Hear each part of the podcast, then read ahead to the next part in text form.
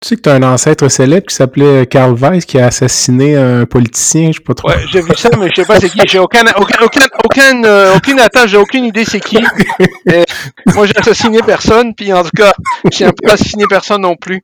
Alors, je suis pas les politiciens. Ouais, c'est ça, Non, non, c'est ça, c'est des gens qui me disent, ils m'ont dit ça, ils ont dit, quand tu googles, là, surtout aux États-Unis, là, c'est un gars qui a assassiné, je sais pas qui, le sénateur de la Louisiane, une affaire de même. Puis euh, ils l'ont assassiné sur le champ, je pense j'ai lu, ils l'ont criblé je- de 60 balles. donc- Ah bon? Alors, tu vas voir, mais s'il a mal fini, alors, je, alors, moi, je vais Mais pas je faire la même pense que le, le type, le sénateur, avait retiré, quelque- avait, euh, c'était pour le père, je pense, c'était pour le punir pour euh, quelque chose qu'il avait fait à son père, là, qui était Carl Weiss Senior. là, quelque chose. Ah, ok. Écoute- Bon, écoute, on se lance. Bienvenue à La Santé au-delà des mots, un rendez-vous avec des gens passionnés du réseau de la santé. Votre hôte, Jean-Pierre Gagné, lui-même médecin, vous fera partager sa passion pour le domaine et vous fera découvrir une foule d'invités et d'acteurs clés du réseau. Voici votre hôte, le docteur Jean-Pierre Gagné. Bonne écoute! Bonjour, je suis Jean-Pierre Gagné et bienvenue à cet épisode du balado La santé au-delà des mots. Euh, nous sommes euh, au mois d'avril 2022, au début de la sixième vague de la pandémie de la COVID-19. Et je trouvais tout à fait opportun de recevoir une sommité en la matière, soit le docteur Karl Weiss. Karl, bonjour. Oui, bonjour Jean-Pierre, ça me fait plaisir d'être là. C'est gentil, merci de te joindre à moi en fin de journée. Euh, le hasard veut que je sois actuellement confiné à cause de la COVID, donc c'est vraiment le scénario idéal pour m'entretenir avec toi. C'est pour ça que j'ai une petite voix euh, peut-être un peu nasillarde. Je vais prendre quelques instants pour te présenter. Tu me corriges si euh, je fais des erreurs ou, ou des oublis. Tu es gradué en médecine de l'Université de Montréal en 1989. Tu as par la suite complété une formation en maladies infectieuses et microbiologiques à l'Université de Montréal. Tu es titulaire d'une maîtrise en épidémiologie clinique. Tu travailles euh, actuellement à l'hôpital général juif de Montréal, ce qu'on appelle communément dans le jargon québécois le Jewish. Tu es professeur à la faculté de médecine de l'Université McGill et également à la faculté euh, de médecine de l'Université de Montréal. Tu es euh, chef donc de la division des maladies infectieuses au euh, Jewish.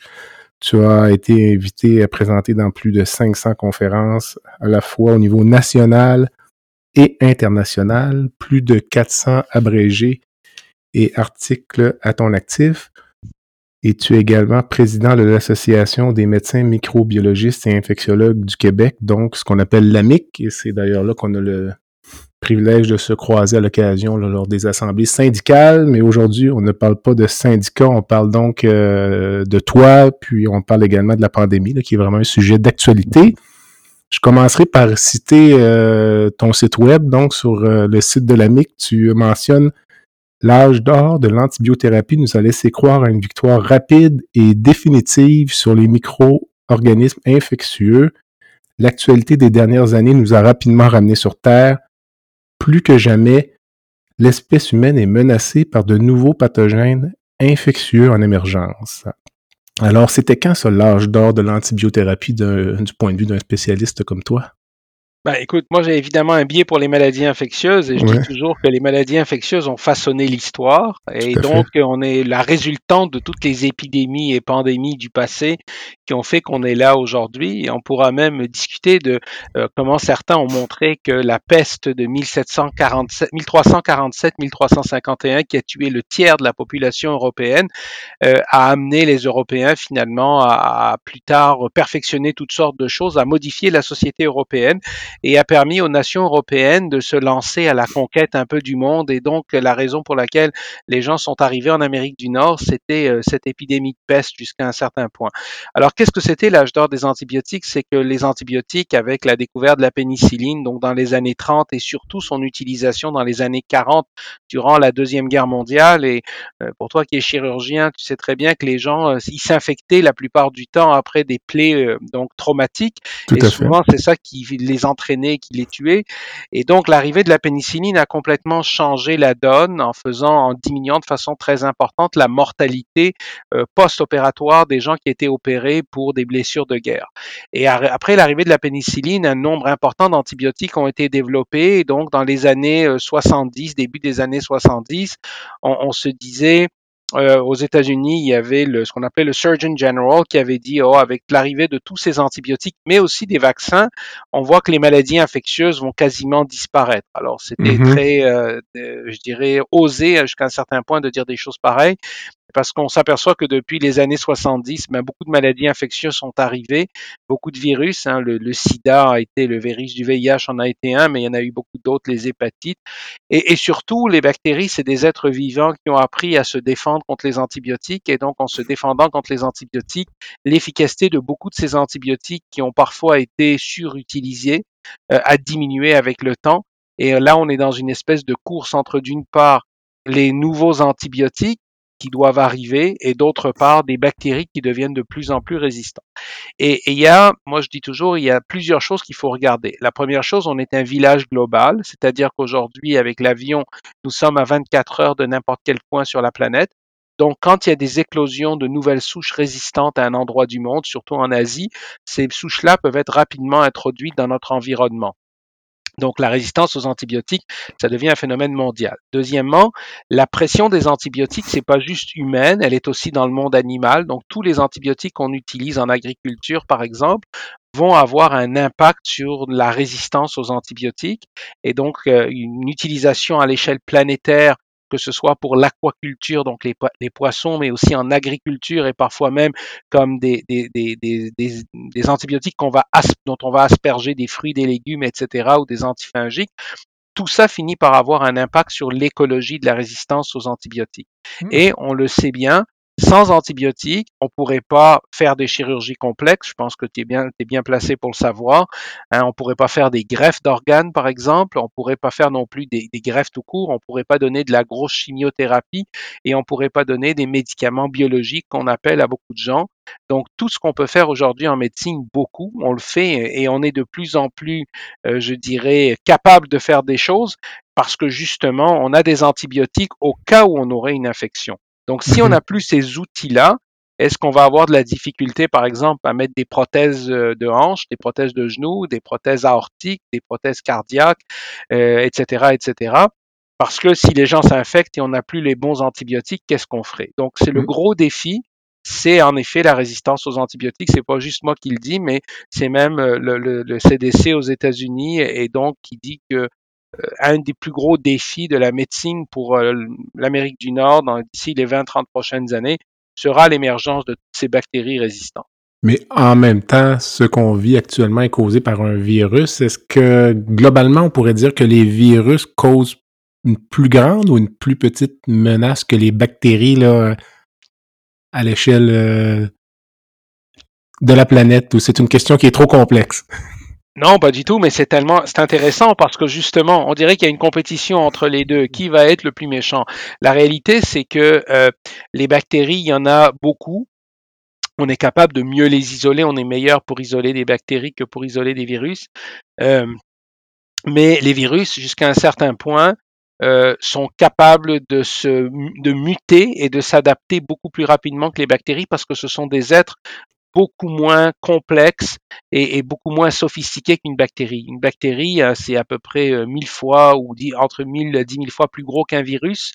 Donc, et c'est une, et c'est un être qui peut être autonome, c'est-à-dire une bactérie n'a pas forcément besoin de quelque chose pour pouvoir se multiplier. Les virus, il faut pas oublier que si on prend un virus, on les met sur une table, au bout d'un moment, ils meurent parce qu'ils ont besoin d'un appareil cellulaire d'un organisme étranger pour se multiplier, que ce soit une bactérie, que ce soit un, un, végétal, que ce soit un, un, mammifère, peu importe.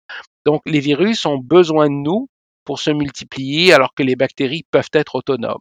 Et, mmh. et donc cette adaptabilité des virus fait qu'ils sont beaucoup plus, euh, euh, je dirais, difficiles à, à, à contrôler. Alors les, les, les virus ont, ont dans l'histoire, là, Mhm. récente, les virus ont été plus, pro plus, problématiques que les bactéries. Mais les bactéries, dans notre histoire humaine, la peste, c'est une bactérie, Mhm. le choléra, c'est une bactérie. Euh, donc, on a eu beaucoup, beaucoup de, de pandémies, entre guillemets, euh, collées euh, à des bactéries. C'est pas pour rien que dans notre, euh, je dirais, euh, même dans notre langage populaire, là, quand on parle, on dit la peste, on utilise la peste comme étant quelque chose de très négatif. Hein, quand on dit quelle peste ou Mhm. euh, etc. ou c'est une peste. Donc ça vient de, de, de finalement de, de, ce que la peste a causé à, l'espèce humaine pendant des, milliers d'années. Tout à fait. Mais euh, en même temps, j'ai l'impression, en tant que profane euh, dans ce domaine, à plusieurs égards, qu'il y a des, on doit vivre avec des bactéries. On a besoin des bactéries dans notre tube digestif, euh, notre flore cutanée. même on a appris en chirurgie parfois à ne pas trop affaiblir ces flores-là avec les préparations préopératoires. Hein. Tu sais très bien qu'antérieurement, on était très agressif sur les préparations de l'intestin. On était très agressif aussi sur la préparation de la peau avant les incisions chirurgicales. Puis on s'est rendu compte qu'on venait de débalancer un peu cette flore-là. Est-ce que je me tromperais en disant que du côté des virus, il n'y a pas de bons virus? Euh, ça, c'est complètement inutile, un virus pour un, un, être humain par rapport à notre flore bactérienne ou c'est, encore une fois, c'est trop simpliste? Ben, je dirais que c'est un peu simpliste, mais ce que, ce que je viens de dire là, c'est extrêmement important parce que le microbiome, donc ce qui est nos bactéries, joue un rôle extrêmement important. Et on a beaucoup négligé ça, puis c'est vrai qu'en chirurgie, puis on est fautif aussi, nous, en microbiologie, parce que souvent on disait, oui, les, les, les prophylaxies chirurgicales devraient être, devraient être, et on s'aperçoit que nos bonnes bactéries, finalement, le microbiome joue un rôle très important dans notre propre défense, et on a probablement plus de bactéries que de nos propres cellules. Hein. Il faut, on est à la limite plus une bactérie que nous-mêmes, dans le sens qu'on a plus de bactéries dans nous qu'on a de cellules, puisque notre tube et 80% de nos bactéries sont dans notre tube digestif à peu mm-hmm. près. Et 80% de notre système immunitaire, notre microbiome, c'est notre tube digestif.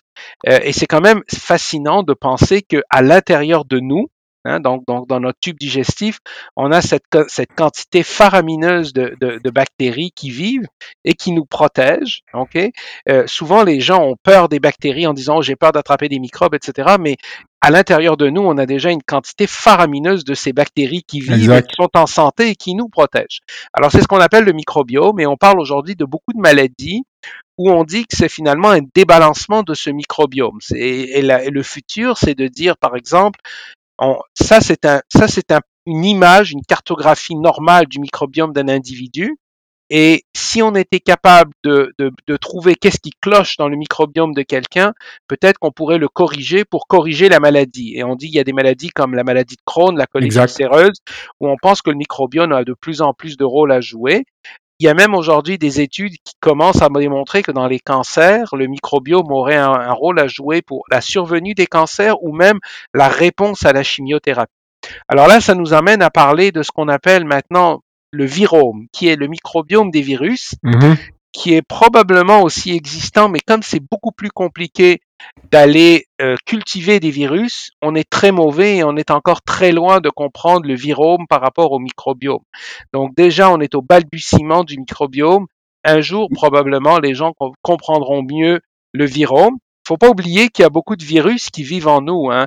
Euh, on a tous fait la varicelle, la picote ou beaucoup quand on était jeune.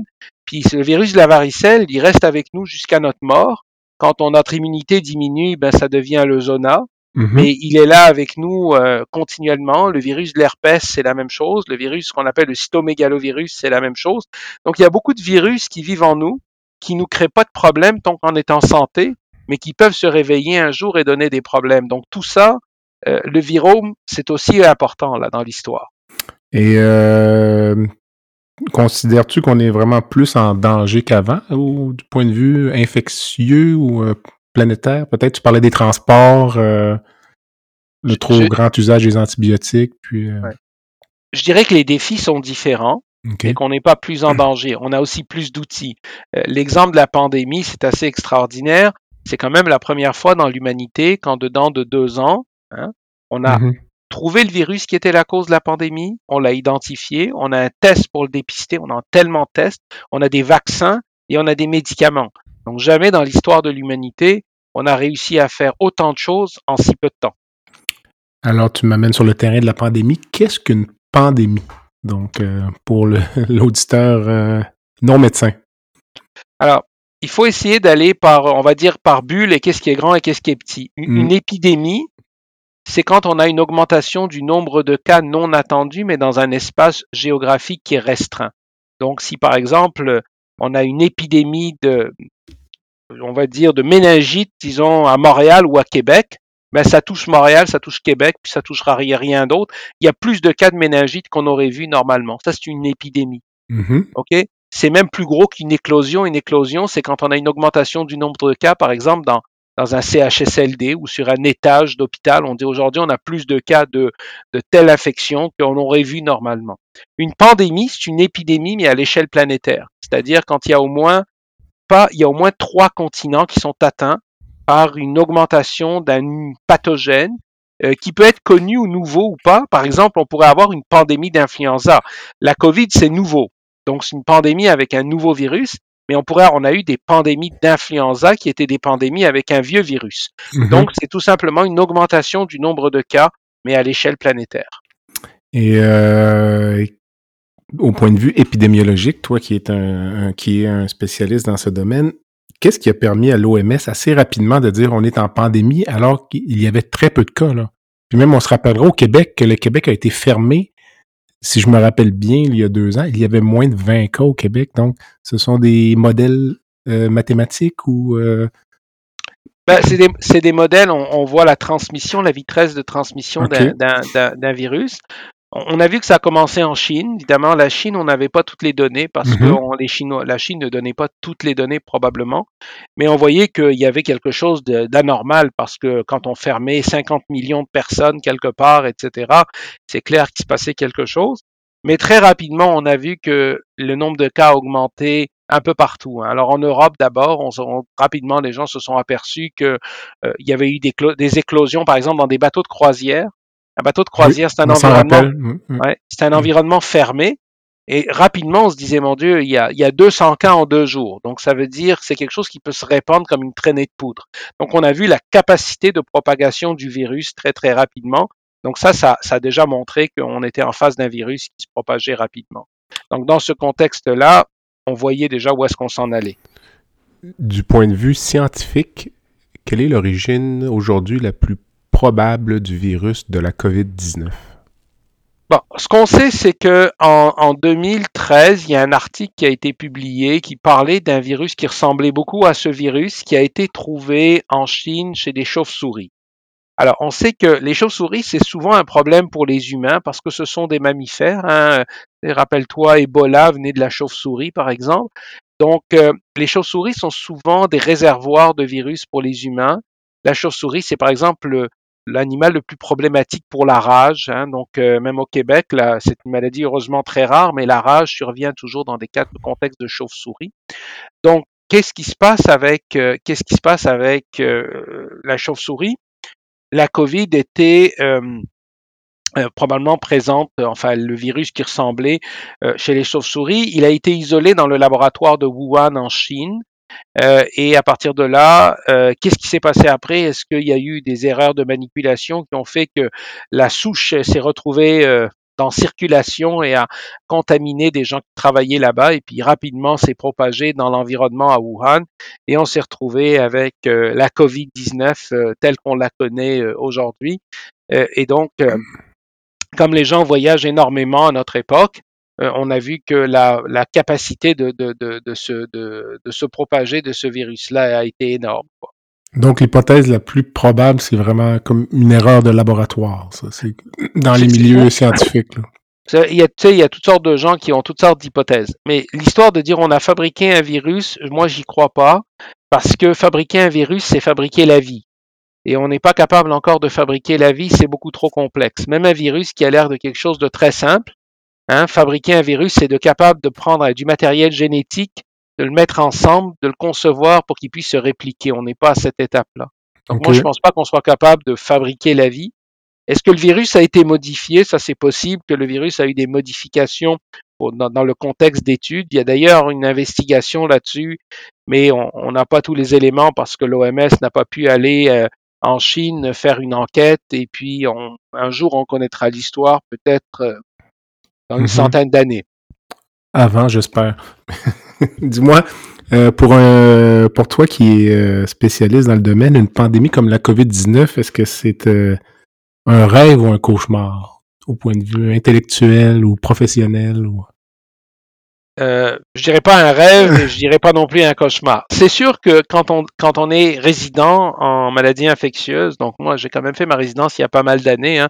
J'ai fait ma j'ai j'ai fini ma, ma, résidence en 1994, donc c'était pas hier. Mm-hmm. Et et, euh, et à ce moment-là, euh, on parlait de pandémie, mais c'était quelque chose d'abstrait, c'était quelque chose de mm. bon. On lisait ça dans les livres d'histoire et on n'avait pas les mécanismes et les méthodes qu'on a aujourd'hui. On a vécu une mini pandémie en 2009 avec le, H1N1, l'influenza. Euh, ça a été une espèce d'exercice, on va dire, de répétition sur certains aspects. On a vécu euh, une possible pandémie avec Ebola en 2014, mais là encore, c'était pas du tout l'ampleur de ce qu'on a aujourd'hui. Euh, et donc, une pandémie, c'est certainement, je dirais, une fois dans sa vie qu'on vit mmh. ça, mmh. Euh, une fois dans sa vie professionnelle qu'on vit ça. Et, c'est certainement des défis extraordinaires qu'on doit relever. Je pense que tout le monde a relevé ces défis. Bien sûr, les, gens dans ma spécialité, mais tous les médecins ont dû relever ces défis. Puis, euh, écoute, moi, j'ai été euh, quand même euh, fasciné de voir qu'à un moment donné, j'avais mes collègues chirurgiens et chirurgiens vasculaires qui faisaient de l'unité Covid avec nous, puis qui, euh, euh, qui finalement ont complètement abandonné la chirurgie parce que tu le sais, ils s'en faisaient plus à un moment donné. Donc, on a vu comment les gens sont revenus à, à de la médecine plus de base. Euh, euh, puis aussi, je, je pense que c'est une, euh, c'est une, c'est un apprentissage, une, richesse extraordinaire pour les gens qui étaient en formation actuellement, probablement dans toutes les spécialités, parce que un jour, ces gens-là, s'ils sont pris avec une nouvelle pandémie dans 30 ans, 40 ans, ils auront été ceux qui, qui auront vécu la précédente, donc ils auront une certaine expérience mm-hmm. et, et, et, ce qu'on avait, ce que personne n'avait. Donc c'est pour moi, c'était ni, c'était ni un, c'était ni un cauchemar ni un, rêve. C'était, je dirais, un énorme défi. Un défi. Qui nous a rendu très, très humbles parce qu'on s'est mmh. aperçu qu'il y a beaucoup de choses qu'on connaissait pas et qu'on a dû apprendre sur le tas. Avec le recul, après euh, plus de deux ans, tes premiers souvenirs de la pandémie, là, le, Québec a été fermé à la mi-mars, vers le, le, 11 ou le 13 mars, mais euh, un peu les quelques semaines auparavant, on savait que ça s'en venait. Te rappelles-tu tes premières réflexions ou ton état d'esprit ou euh, ce que tu envisageais? Oui, alors ma première réflexion en réalité, nous en maladie infectieuse, on, on, regardait parce qu'on a des revues spécialisées, on a reçu un, une alerte et puis euh, moi je fais partie d'un groupe qui reçoit des alertes de maladies infectieuses comme ça. Donc au mois de novembre 2019, il y a un article qui, par, qui est sorti dans, dans, dans, dans quelque chose de pro, un truc qui s'appelle ProMed, qui était un truc un peu obscur, qui parlait d'une pneumonie sévère en Chine. Et donc euh, entre moi puis mes collègues ici, on commençait à nous circuler ça, on trouvait ça bizarre. Mhm. mais on, ça avait comme, disons, alerté un petit peu notre, notre, euh, je dirais, euh, ça nous avait alerté un petit peu mais on n'avait pas porté plus attention que ça. À partir du moment où ça a commencé à flamber en Chine et on voyait ce que ça faisait, euh, là on se retrouve au début du mois de janvier, là on était euh, plus inquiet. Et, et, moi je travaille évidemment au Jewish et le Jewish c'est un peu l'ONU et donc on avait beaucoup de patients de Chine euh, qui revenaient, qui revenaient après le Nouvel An chinois. Donc on est à la début début mi-janvier, on a beaucoup de patients de Chine qui reviennent. Okay après le Nouvel An chinois et qui, qui avaient voyagé. Et, ils nous racontaient tous que euh, oh, il y avait la grippe en Chine, la grippe était sévère, ils, avaient, ils étaient malades, on les isolait déjà, et, et, on voyait que c'était beaucoup plus gros que Wuhan parce que euh, d'ailleurs nous, c'est pour ça qu'on a on, a on a pris des mesures dès le début qui étaient beaucoup plus drastiques que ce que recommandait la santé publique ou quoi que ce soit, parce que euh, on voyait que c'était pas juste à Wuhan. Les gens nous disaient ah, moi, je viens de telle région. On prenait une carte, c'était à l'opposé de Wuhan. Ils nous disaient tout le monde est malade. J'ai pris le train pour aller à Pékin pour prendre l'avion. Tout le monde était malade dans le train. Alors on s'est dit bon. Comme dans les films, euh, comme dans Contagion, là, ou je ne sais trop. Là. Alors, il disait bah écoute, on s'est dit il se passe quelque chose de plus que ce qu'on pense. Et après mhm. ça, on a vu que euh, donc on a commencé un peu à se préparer, un peu en se disant bon, il faut faire des protocoles. Si on a des patients qui viennent de Chine, comment on va les traiter? C'est comment ce virus? Donc on, on est on était, je dirais, dans cette phase préparatoire. L'hôpital, qui est un hôpital euh, où on avait déjà une unité qui, était, qui a été fabriquée pour la pandémie dans notre nouveau pavillon. Donc on a eu une désignation pour être l'hôpital entre guillemets euh, pour recevoir les premiers patients. Donc là on a préparé en début de janvier, début fin janvier, début février, on a préparé, on a commencé à se préparer, on a fait des simulations avec l'urgence, etc. Et puis on s'est équipé, on a acheté beaucoup d'équipements. Euh, et après ça, ben moi je suis parti en vacances euh, les deux dernières semaines de février, donc j'étais à l'extérieur. euh, C'était un peu avant la relâche, j'étais à l'extérieur du Québec. Et, et puis euh, c'est drôle parce que j'étais même av- avec euh, des amis qui sont eux aussi médecins. J'étais sur un bateau de croisière et déjà si on je leur disais, testé, leur- le, système. alors je leur disais déjà, ouais, vous savez, il faut faire attention. On touchait pas les, on prend les escaliers. euh, puis moi, moi, je suis quelqu'un qui prend toujours les escaliers, même à l'hôpital. Alors je dis, on prend les escaliers, faut pas toucher les rampes, faut faire attention. Mais bon, mais finalement, il s'est rien passé. Mais j'ai eu un appel d'une de mes collègues qui est à Verdun, qui m'a appelé le 27 février 2020 pour me dire qu'elle avait le premier cas de Covid confirmé au Québec et qui était quelqu'un qui revenait d'Iran. On savait qu'en Iran, il y avait une catastrophe euh, qui était évidemment pas dit de façon explicite, mais on savait que le nombre de cas était énorme, les décès, etc. Et c'est comme ça que le premier cas a commencé. Puis à partir de là, on a eu un premier cas ici, on a commencé à avoir des transferts. Euh, et, et rapidement, on voyait c'était la période de relâche. On voyait que comment les gens commençaient à revenir de la relâche et Mm. on commençait à tester le monde ici et là et on avait des cas positifs. Et puis, euh, tout s'est accéléré. À partir du moment où, je pense, le 11 mars, on a vu qu'on a eu une pandémie, euh, là, ça a été littéralement une véritable catastrophe et le monde a changé. Hein. Tu as dû Ouais. voir ça. Euh, du jour au lendemain, on a fermé toutes les cliniques externes. Il y Tout à avait plus, il y avait plus de salles d'op. euh, tout était comme euh, on, on- on- jamais personne n'aurait pensé qu'un hôpital pouvait changer si rapidement euh, de telle activité à telle activité. Les cas euh, que tu as eu au début janvier, donc, le- il n'y avait pas de diagnostic à ce Non, moment-là. tout à fait. Alors, non seulement on n'avait pas de diagnostic, euh, mais on avait des tests, mais ils fonctionnaient pas très bien. Donc, on avait testé quelques patients, puis ça n'a pas, fa- ça a pas marché, euh, mais probablement que les tests n'étaient pas au point. Et puis, euh, mais on les avait testés aussi pour d'autres choses. On avait dit, est-ce que c'est l'influenza, est-ce que c'est ci, est-ce que c'est ça, puis c'était rien de tout ça. Donc, finalement, c'était peut-être la COVID, mais on le savait pas. OK, mais plus probablement, avec le recul, c'était ça. Avec le recul, il y a des chances, tout à fait. À l'heure actuelle, euh, avec cette sixième vague qui est en route, là, comment vois-tu les, les prochains mois? Euh, on avait espoir peut-être d'avoir un printemps plus tranquille, puis là, on a encore une, une Ouais. recrudescence des cas. Ouais. Moi, je suis assez optimiste parce que euh, j'ai vécu la première, la deuxième, la troisième vague, la- surtout la première et la deuxième. Ce qu'on vit actuellement, ça n'a rien à voir avec la première vague. Mhm. C'est-à-dire que, premièrement, l'hôpital continue de fonctionner. hein, on n'est pas dans un, on n'est pas dans un état de délestage, de tout fermer, etc. Donc, clinique externe, tout, on a plein régime. La société est pleinement ouverte et le système de santé n'est certainement pas écrasé. La majorité des cas de Covid qu'on voit hospitalisés, ce sont des gens qui sont hospitalisés pour autre chose. hein. On a, quand on a 20 cas de Covid, il y en a 4 qui ont vraiment la Covid comme diagnostic principal. Les autres, c'est des patients qui viennent accoucher, des Mhm. gens en psychiatrie, des gens qui rentrent pour des conditions chirurgicales urgentes qu'on teste, euh, qui ont une appendicite aiguë ou une cholécystite aiguë. On a même un patient aux soins intensifs qui a une dissection de la horte, donc qui a une maladie sévère, mais qui a, testé positif pour la COVID, qui est compté comme une COVID aux soins intensifs, mais il n'est pas du tout aux soins intensifs pour sa COVID. Donc l'image de la COVID est très différente. Je pense le fait qu'on a maintenant une population très vaccinée fait que l'impact de la maladie n'est plus aussi sévère que ce qu'on avait auparavant. Donc ça, c'est le premier point.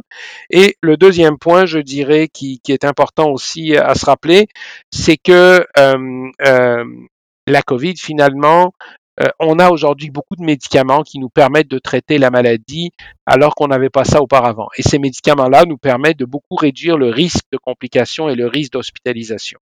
Quel est, euh, avant d'aller à la pause, quel est l'usage que vous, euh, vous faites actuellement de ces médicaments-là? C'est faut identifier les patients euh, au début, au diagnostic ou euh, les, les antiviraux? Alors, il faut les identifier rapidement, mais c'est en train de se démocratiser, c'est-à-dire que les gens qui ont des facteurs de risque, moi je suis assez libéral dans la prescription, les gens qui ont des facteurs de risque, vaccinés ou pas, j'ai tendance à les traiter et on voit l'impact que ça diminue la sévérité de la maladie, surtout si on l'administre très rapidement. Donc, on sait que les études ont démontré que ça réduisait l'hospitalisation pour des gens à risque et en gros, c'est ce qu'on va devoir faire dans le futur, c'est que les gens qui sont à risque, ben, il va falloir les traiter euh, de façon euh, rapide avec ce genre de médicaments.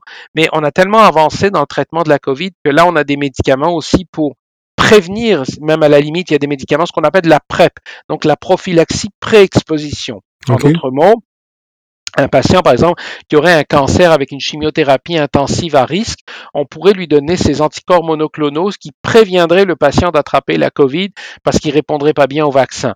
On a des aussi, on traite, on, on voit de plus en plus sur la planète des études qui vont regarder ce qu'on appelle la prophylaxie post-exposition. Donc, un patient à risque, quelqu'un chez lui à la maison testerait positif pour la COVID.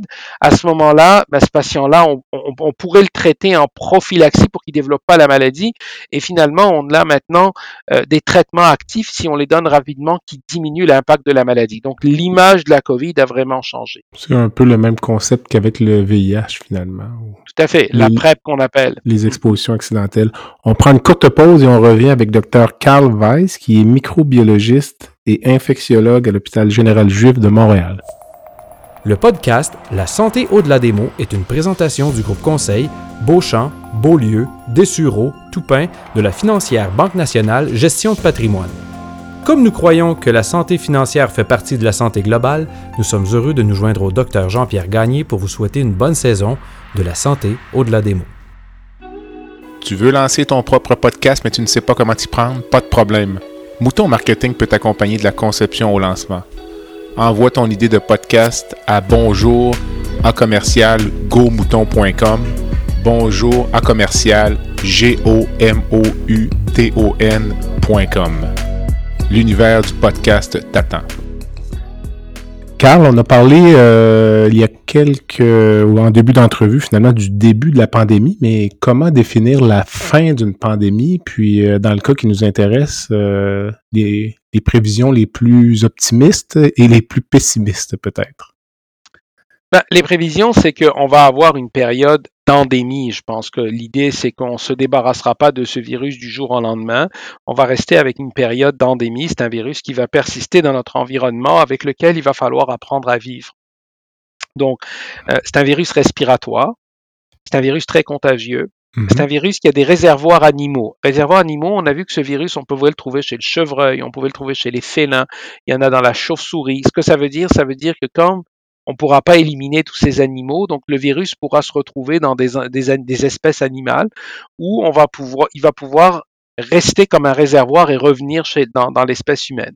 Donc, par exemple, un virus qui est uniquement chez les humains, c'est la variole qui nous a permis d'éradiquer la variole sur Terre en 1977 parce qu'en vaccinant tout le monde, on a réussi à éliminer la capacité du virus d'infecter des humains. Et comme ça n'infectait que les humains, à ce moment-là, le virus n'avait plus personne à infecter, donc il a disparu. donc de la même façon, on ne pourra pas faire disparaître la COVID. Par contre, le fait que de plus en plus de gens ont été vaccinés, parce qu'on a donné, tout vaccin confondu, il y a plus de 10 milliards de doses de vaccins qui ont été administrées à date sur Terre. Donc jamais dans l'histoire, on a donné autant de vaccins pour une maladie que ce qu'on vient de faire là. Donc le fait qu'il y a des vaccins, le fait que les gens ont beaucoup se sont infectés, donc ils vont acquérir une certaine immunité. Tout ça, ça va faire que, à plus long terme, on va avoir une protection immunitaire contre la COVID sévère. Et donc, on va devoir vivre avec un virus qui va nous rendre pas trop malades, mais qui va être présent. Et on va donc euh, être capable, je dirais, de, on va être capable de vivre avec, mais on verra de temps en temps chez des patients immunosupprimés des formes plus sévères, mais on va devoir, euh, moi je pense, avoir un scénario où on va apprivoiser le virus puis même au niveau des soins de santé, on ne pourra pas garder tout le monde euh, euh, isolé pendant dix jours chaque fois que quelqu'un va faire la COVID. Donc, parce qu'on sait qu'on peut se réinfecter, on pourra se réinfecter avec des souches qui vont être très différentes de la souche qu'on a eue initialement. Donc, ceux qui ont eu, par exemple, la COVID depuis, on va dire, le 20 décembre au Québec, 2021, ils ont tous eu Omicron. Et mm-hmm. donc, que ce soit le BA1 ou le BA2, peu importe, ces gens-là sont protégés contre les autres souches. Mais ceux qui ont eu la COVID au début, début, ils peuvent se réinfecter avec Omicron. Donc éventuellement, si le virus reste là dans trois ans, les gens qui ont fait Omicron maintenant, ils pourront attraper la COVID encore si le virus est très différent. Mais les gens seront tellement protégés au point de vue immunitaire que la maladie sévère, ce sera probablement pas un enjeu à ce moment-là. Penses-tu que le vaccin va demeurer peut-être euh, de façon combinée avec le vaccin d'influenza ou euh, est-ce que c'est un scénario qui est envisageable ou euh? Oui, c'est un scénario. Il y a même des compagnies qui travaillent sur des vaccins, Des vaccins des vaccins poly- ouais, polyvalents. Là. Euh, surtout que les vaccins contre l'influenza ne sont pas des très bons vaccins. Le vaccin Mhm. de la grippe, c'est un vieux vaccin avec une vieille technologie. Donc là, il y a des compagnies qui travaillent sur des nouvelles modalités de vaccins là, pour améliorer aussi le vaccin. Euh, on- actuellement, on est au début avril. On parle peut-être de l'abolition du port du masque prochainement. Est-ce que la nouvelle vague vient un peu, selon toi, remettre en question la pertinence de cette décision-là pour le gouvernement? Ben, moi, je pense qu'il faut être prudent. Le masque, c'était extrêmement utile. Au début, ça nous a beaucoup aidé. Je pense que les masques continuent de beaucoup nous aider. Euh, il y a des endroits où on n'enlèvera pas les masques, que ce soit euh, à l'hôpital, dans les transports en commun, etc.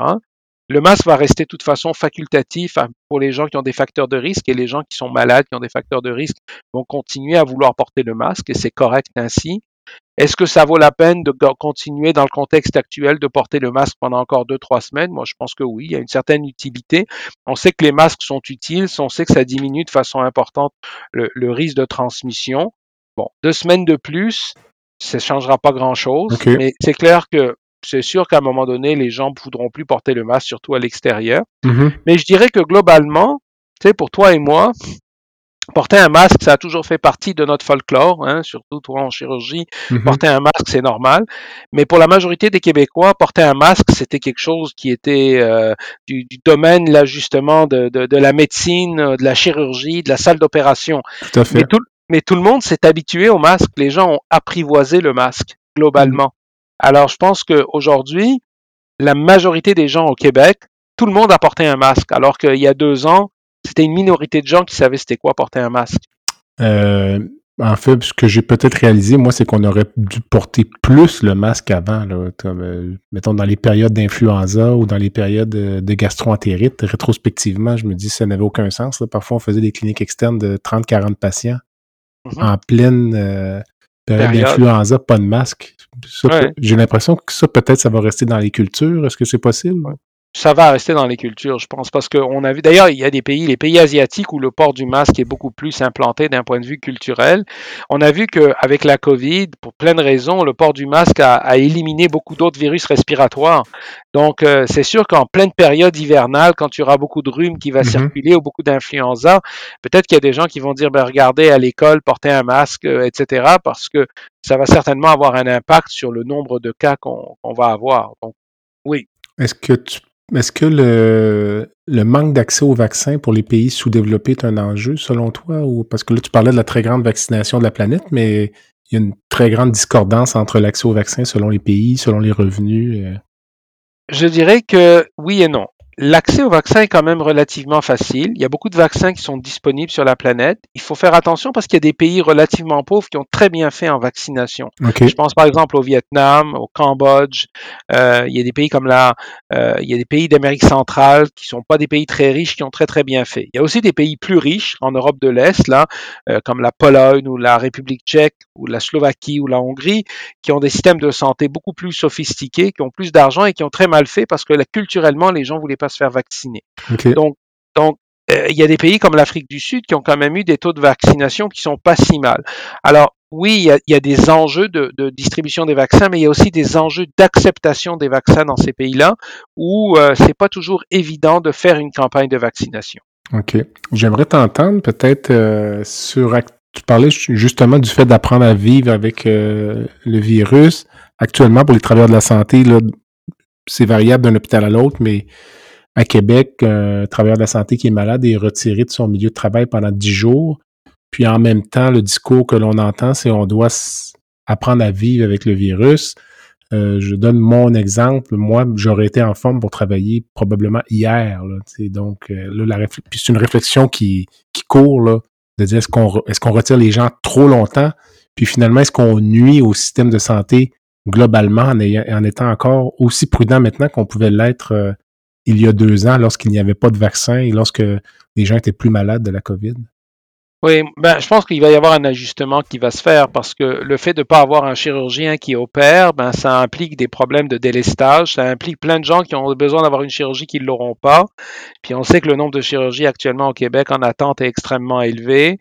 Donc, c'est vrai dans toutes les spécialités, d'en retirer des infirmières continuellement, etc., ça crée, ça crée des problèmes de délestage.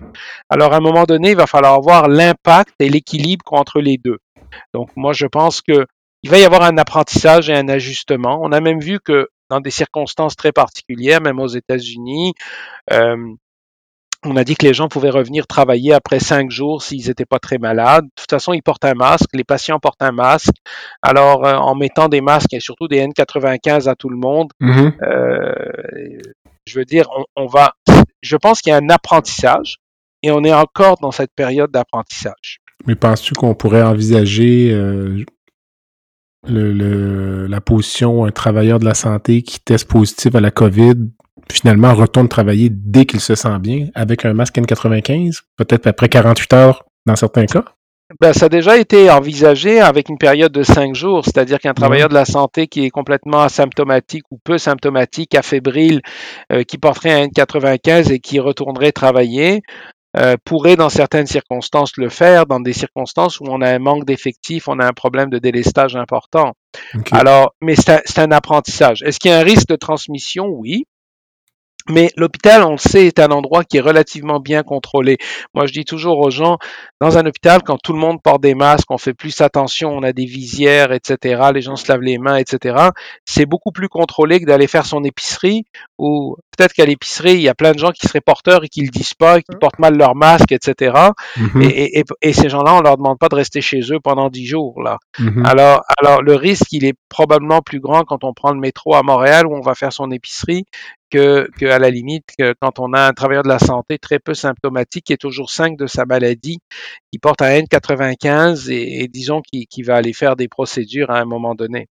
Donc, c'est une évolution, c'est une évolution avec lequel, mais c'est comme tout dans la vie, il y a un apprentissage. Tu sais, c'est quand, euh, euh, c'est probablement, euh, euh, moi, je me rappelle quand j'étais externe en chirurgie, euh, je faisais des histoires de cas pour des gens qu'on admettait pour des cholécystectomies électives, là, qui restaient sept jours à l'hôpital. Là.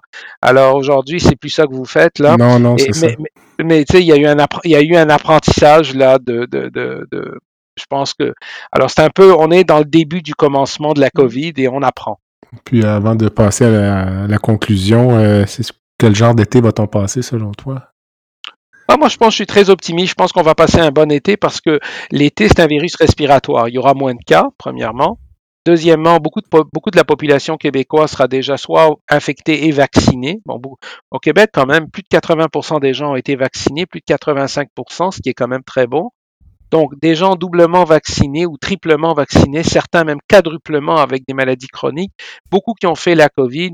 Moi, je suis très optimiste pour cet été. Vois-tu encore des gens non vaccinés actuellement qui arrivent très malades ou euh, qui, qui meurent de la COVID? ou? Oui, on en voit encore quelques-uns. Je dirais que le pire des cas qu'on voit, c'est des gens dans la quarantaine, la cinquantaine, relativement en bonne forme et avec des facteurs de risque comme euh, obésité, hypertension, diabète, etc., Mhm. non vaccinés, qui arrivent et qui sont encore très malades. Puis c'est un peu, c'est désolant parce qu'on sait qu'aujourd'hui, avec la- le, le vaccin, il y a des choses qui auraient pu être évitées. Et donc, on se retrouve avec des patients qu'on doit des fois intuber ou mettre sur des- de l'oxygène à, à haute concentration pendant longtemps. Donc, ça arrive. C'est, c'est plus du tout comme c'était au début, mais ça existe. C'est bien. Ça complète le segment principal de l'entrevue. Euh, Il y a une petite section baguette magique dans ce balado, Carl. Alors, je te, je te donne une baguette magique et euh, je te laisse changer une chose dans le système de santé instantanément aujourd'hui. Ce serait quoi? Moi, je dirais que c'est la décentralisation. Je pense que le problème du système de santé, c'est qu'on veut tout régler d'un point de vue bureaucratique au sommet et qu'on veut donner des normes et des critères à tous. Et il n'y a rien de mieux que un propre hôpital qui fait ses propres, euh, ses propres structures et qui laisse aussi une certaine compétition. Si tu travailles dans un hôpital et vous avez des façons innovatrices de faire les choses, pourquoi ne pas les offrir à tout le monde de façon, euh, je vous dirais, le plus possible? Donc, il va falloir une décentralisation, une latitude locale, cette espèce de, philosophie de top-down qui a, envahi la, la, bureaucratie du ministère de la Santé, euh, je pense que c'est temps que ça disparaisse. Et euh, si je reprends la baguette magique et je te permets de rencontrer une personne dans le monde, qu'elle soit vivante ou décédée, ce serait qui? Ah, moi, je te dirais une personne que j'aimerais rencontrer, c'est Winston Churchill. j'ai toujours aimé, j'ai toujours eu beaucoup d'admiration pour des gens comme Winston Churchill parce que c'est c'est celui qui avait toujours raison envers et contre tous et qui ne se laissait pas euh, plier par certaines modes. C'est-à-dire que euh, même quand les gens allaient d'un côté, il a toujours gardé, euh, je dirais, ses, ses, ses, ses, pensées, sa façon de penser, etc. Et puis, après tout, comme il dit, il a survécu à deux guerres mondiales, a fumé le cigare et a bu du scotch tous les soirs. et en dépit de tout ça, il est mort à 93 ans en ayant eu un, prix Nobel de, littérature. Donc, euh, la seule chose que je dirais, c'est drôle parce que euh, on, a été tous les deux au même moment sur Terre pour une très courte période de temps parce que euh, moi je suis né au mois de décembre 1964, donc je suis né à 29 décembre 64 et il est décédé euh, en janvier 65. Donc on, a, on, a, partagé la planète pour, pour, pour, quelques semaines. Et si je ne m'abuse, il a également survécu à quelques infarctus, donc euh, une vie bien remplie. Une vie bien remplie. Une cause qui te tient à cœur, une fondation, un organisme ben, j'ai pas quelque chose qui me tient à cœur en particulier, mais ce que je me dis, je me dis qu'au Québec, il y a beaucoup, beaucoup de problèmes et je me dis ce qu'on devrait faire, on devrait avoir une espèce de, de service pour les jeunes où tous les jeunes québécois qui finissent leur cégep devraient faire six mois dans un organisme caritatif pour aider les gens au Québec. Il y a tellement de causes. Moi, je pense par exemple aux, aux gens qui sont des, des, des, gens qui vivent dans la rue, qui sont des gens, euh, des itinérants. Je pense euh, aux, causes des femmes qui sont abusées, qui, qui ont besoin de support, etc. Et, et, euh, et je pense que si il y a beaucoup de Québécois, de jeunes qui essaient de se trouver des, des, des, d'aller de par le monde pour aller aider ailleurs, alors qu'il y a énormément de causes ici. Et probablement, on l'a vu avec les CHSLD quand la COVID a frappé dès le début. Si on avait été capable de mobiliser les plus jeunes pour aller aider initialement euh, euh, de façon ponctuelle pour, pour, pour faire des choses simples. Tu sais, il y a beaucoup de gens qui sont morts dans les CHSLD parce que c'était diabétiques à qui on donnait plus leurs pilules et qu'on hydratait C'est incroyable. C'est incroyable qu'au Québec, on ait vécu ça en 2020 quand on se dit, on se dit, tu sais, mm-hmm. Comment est-ce qu'on peut penser à quelque chose comme ça alors que si on avait un système qui permettait à tous les jeunes Québécois obligatoirement d'aller passer six mois dans un endroit où ils pouvaient euh, justement euh, contribuer à la société, mais aussi apprendre beaucoup probablement sur une, base personnelle, je pense que ce serait quelque chose qui serait, et puis ce serait redonner à la société quelque chose d'important. C'est intéressant. Ça peut-être ça viendrait remplir euh, ce que le service militaire vient faire dans plusieurs pays. Là, les, jeunes qui vont faire leur service militaire, qui, qui parfois, à ma, à ma connaissance, n'en est pas tout le temps un. Là. Parfois, effectivement, il y a une vocation. Euh, Donc, ça pourrait être une façon justement d'aller euh, aider beaucoup d'organismes qui, à mon sens, font un travail extraordinaire, mais qui sont dénués de ressources et qui, et qui pourraient justement et puis finalement, ce serait un apprentissage et une richesse pour tous. Hein. C'est une excellente idée. J'ai envoyé le segment d'entrevue au premier ministre. Ah. une dernière pensée pour nos auditeurs avant de, de retourner à tes occupations. Ben écoutez, je pense qu'on a vécu au Québec euh, quelque chose qui va rester dans notre histoire. On aura la, dans 100 ans, les, les historiens diront il y a eu la pré-Covid au 21e siècle et la post-Covid. Euh, puis on a vu quand même ce qui s'est passé dans, le monde. Euh, on a vu qu'au Québec, il y a eu aussi des, des, tensions entre des groupes, etc. Mais je pense que globalement, la société québécoise euh, a été très solidaire dans son ensemble. C'est-à-dire les gens ont été très disciplinés. Euh, et, et, je dirais que les grands gagnants de la pandémie, c'est la population. Hein. Les gens sont allés en ligne tranquillement, euh, mm-hmm. euh, se mettre en ligne pour se faire vacciner. Puis les gens se sont fait tester en attendant des fois des heures pour être testés, et ainsi de suite. Donc, donc, donc je pense qu'il y a eu un, un, un, un, reset de la société sur beaucoup d'aspects. Mhm. Euh, le télétravail, pour nous, la télémédecine, euh, euh, la, la, façon dont les gens vivent, les gens sont peut-être retournés vers des, des, zones plus rurales en se disant j'ai plus besoin de vivre au centre-ville de Montréal ou de Québec, là je peux mhm. être dans un endroit plus tranquille. Donc, il y, a un ensemble de choses. Alors, j'ai l'impression qu'on a appris beaucoup de cette pandémie, mais on n'a pas encore compris tous les impacts de la pandémie. Hein. Dans les années à venir, on va découvrir tout ce que ça, ça va impliquer. Effectivement. Il y a des gens qui ont été très critiques, comme tu le sais, des mesures sanitaires. Puis euh, au début, on avançait un peu à tâtons. Hein. L'expression qu'on utilisait, c'était qu'on construisait l'avion en plein vol, mais puis on se comparait à nos voisins américains où ça avait l'air presque complètement libre euh, assez rapidement. Mais tu me corrigeras, mais ce que je retiens, c'est que globalement, la mortalité au Canada a été trois fois moins élevée qu'aux États-Unis. Oui, alors il faut faire ouais, il faut faire attention parce que ça dépend où aux États-Unis, puis ça dépend où au Canada. Ça, dépend où au Canada. Euh, c'est sûr qu'on a on a fait beaucoup d'erreurs là au Québec, au, mm-hmm. Canada. Euh, on a appris beaucoup, mais je pense qu'il faut apprendre de ces erreurs. Mm-hmm. euh, mais là, c'est clair qu'on est dans une société où maintenant on revient à une vie plus normale et on n'a pas le mm-hmm. choix parce que les impacts sont trop grands pour tout Exactement. le monde. Point de vue social, psychologique, pour le développement des enfants.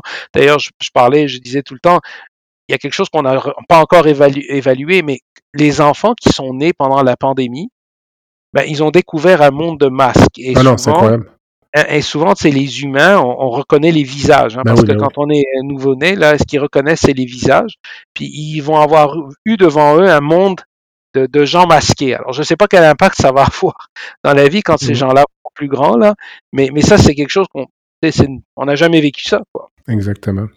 Alors, c'est la fin de l'entrevue. Donc, je remercie chaleureusement mon invité, le docteur Karl Weiss, qui est microbiologiste et infectiologue à l'hôpital général juif de Montréal. Karl, merci beaucoup. Ben, ça m'a fait plaisir, Jean-Pierre. Et j'espère que tu as aimé l'expérience, puis tu as soulevé toutes sortes d'hypothèses ou de sujets d'entrevue éventuelles. Donc, euh, merci encore. Euh, je remercie les auditeurs. Je vous invite à visiter le site web qui est euh, www.baladosanté.ca ou B-A-L-A-D-O-S-A-N-T-E.ca. Vous pouvez vous abonner au site web, vous abonner au balado sur la plateforme de votre choix, m'envoyer des commentaires ou des suggestions d'invités via le site web ou via la page Facebook. Et je fais également un appel aux commanditaires qui aimeraient s'associer à cette activité. En attendant, je suis Jean-Pierre Gagné et vous avez écouté La santé au-delà des mots. À bientôt.